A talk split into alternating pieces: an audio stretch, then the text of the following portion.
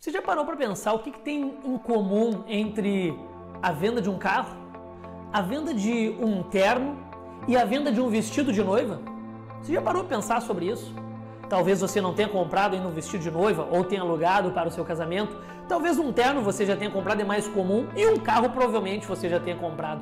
Mas o que tem em comum nessa venda? Em comum tem a questão da ordem das ofertas. O que é a ordem das ofertas? Por exemplo, assim, eu vou vender um terno para um cliente e o traje custa em torno de 690 reais e eu apresento esse traje, ele experimenta, etc. Depois que ele já decidiu que vai comprar aquele traje, que ele se olhou naquele vestuário e realmente se sentiu dentro daquele traje, percebeu que era importante para ele, conseguiu ver fatos da sua vida utilizando aquele traje. Depois disso, o vendedor ele vai ofertar para ele gravata, sapato, meias, etc. Ele vai ofertar para ele atributos que complementam aquela venda, aquele traje.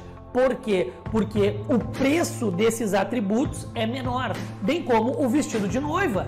Você vai ofertar primeiro o vestido de noiva para depois os atributos ou para depois o, o, vestido para a aia, etc. Ou seja, quando você vai comprar um carro também, o vendedor vai, depois que você decidiu que vai comprar aquele carro, ele vai te ofertar a questão do ar-condicionado, a questão do som, a questão do iceberg, etc.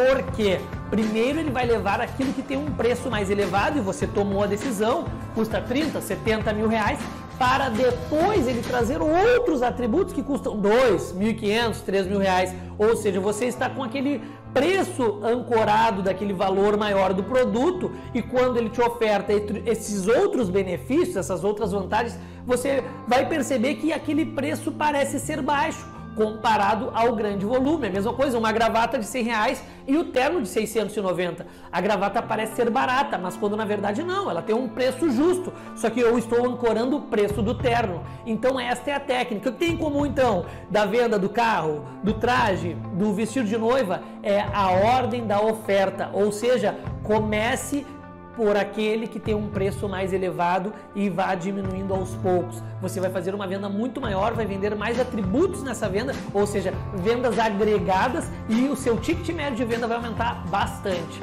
Espero que essa técnica você possa aplicar e de fato gerar resultados nos seus negócios.